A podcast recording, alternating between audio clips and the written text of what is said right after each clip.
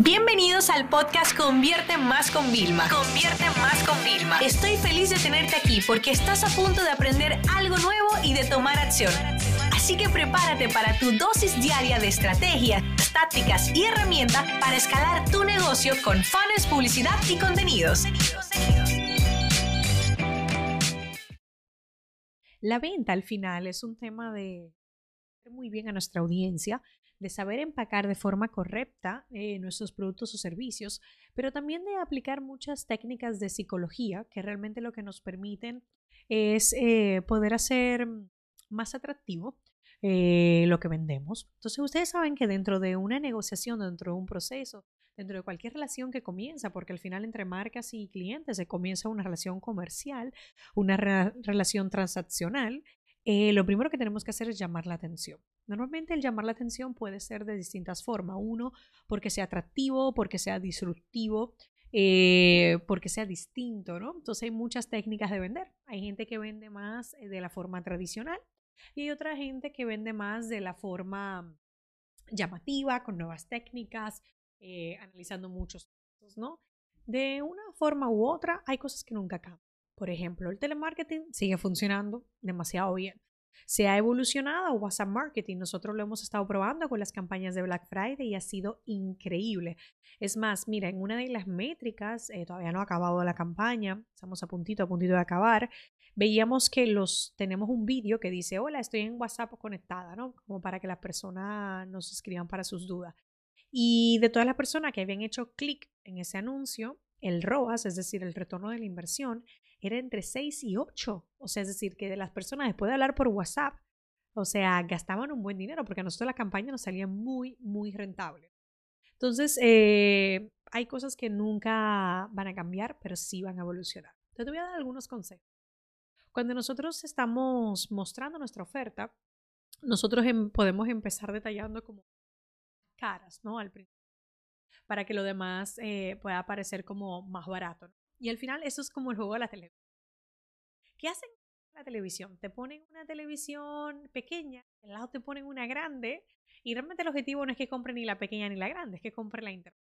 Porque es como, la pequeñita es muy, muy, muy pequeña, en verdad no es pequeña, son cuarenta y pico pulgadas, y la grandota no tengo espacio.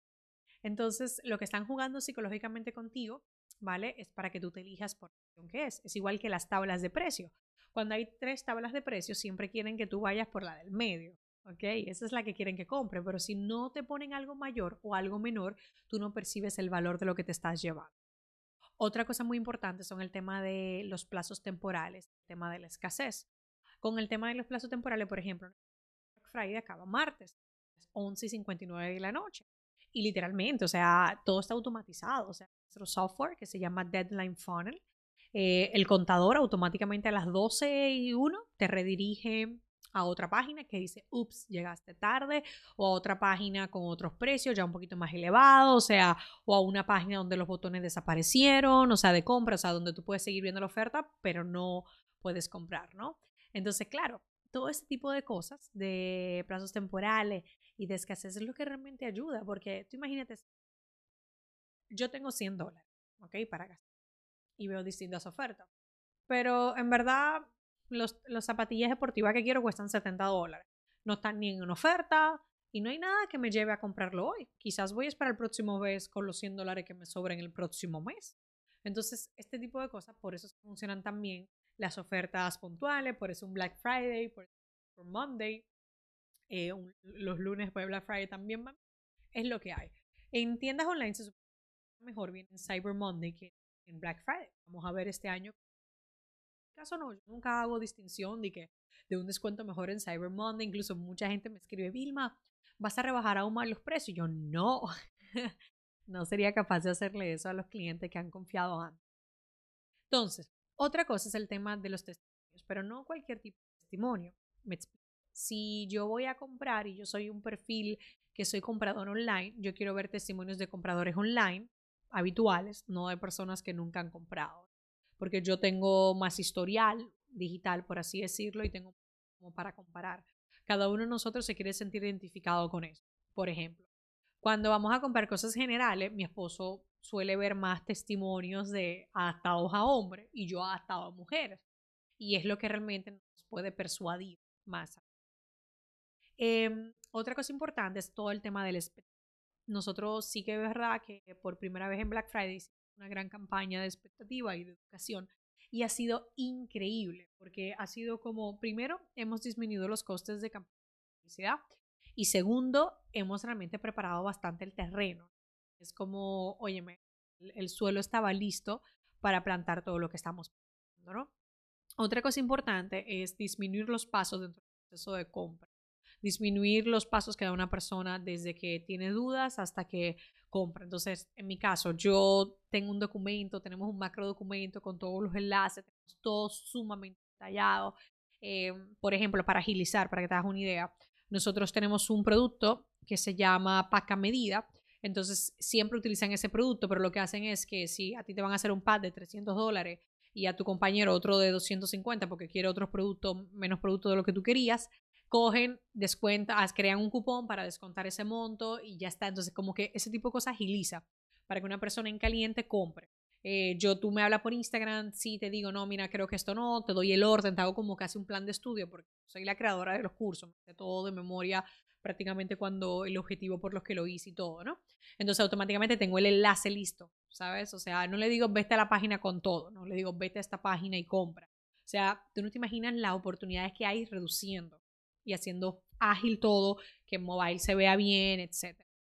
Luego también está el dentro de, o sea, al final una venta, la, mejor forma de persuadir es que la persona es como que consienta constantemente para que ellos sientan que fueron ellos, como quien dice que, que, que se dieron el permiso de decir que sí de decir que van a comprar.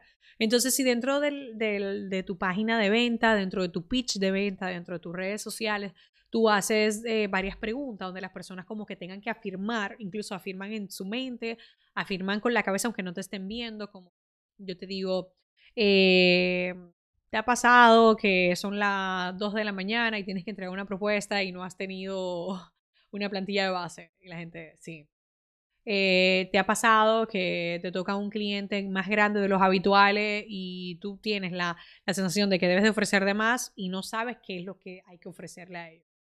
¿Te ha pasado que no estás protegido con el tema legal para propuestas? O sea, entonces como que durante todo el tema de la venta voy eh, ayudando con esa parte. Entonces, claro, mientras afirmes, más tú sientes que tú estás de acuerdo conmigo, con lo cual cuando ya tú vayas a leer la venta, todo va a funcionar mejor, ¿no? La realidad es que existen muchos trucos. Me, me, gustó haberte hecho esto adaptado a lo que estoy viviendo ahora mismo, que estoy en plena campaña de lanzamiento. Lo importante es ser transparente. ¿Qué significa ser transparente? Transparente significa que no vamos a trabajar precios que no es, que no vamos a subir los precios para bajarlo. Por ejemplo, nosotros hemos creado cosas exclusivas para Black Friday, que si el ebook de Hackerang, eh, lo hemos sacado y nunca se va a vender solo, eh, que si los workbooks, o sea, un sinnúmero de, de, por ejemplo, el software tiene que ir atado a la formación, porque de lo contrario, ¿tú qué haces con un software? La mayoría de veces que tú pagas un software, utilizas el 1%, 5% de todas las funcionalidades. Entonces, claro, eso hace que mi oferta sea exclusiva y que las personas estén comprando algo muy específico. Entonces, bueno, espero que esto te ayude porque ahora viene la época de Navidad, eh, que todavía te quedan ofertas y durante todo el año tú tienes que tener un plan de promoción de qué vas a vender, cómo lo vas a vender y cuándo lo vas a vender. Y recuérdate que siempre la parte de psicología, con unos fundamentos honestos y donde tú recuerdes que estás para servir a otros y que aunque para ti ¿vale? Eh, 100 dólares no es mucho, para otros puede ser un mundo, puede ser una gran inversión, por eso tenemos que ser cada vez más transparentes y no hacer ofertas solamente para llenar, eh, vamos a decir, la cuenta de la oficina, sino para llenar, ¿vale? De experiencia, de resultados a las personas que nos van a comprar. Esta sesión se acabó y ahora es tu turno de tomar acción. No te olvides suscribirte para recibir el mejor contenido diario de marketing, publicidad y ventas online.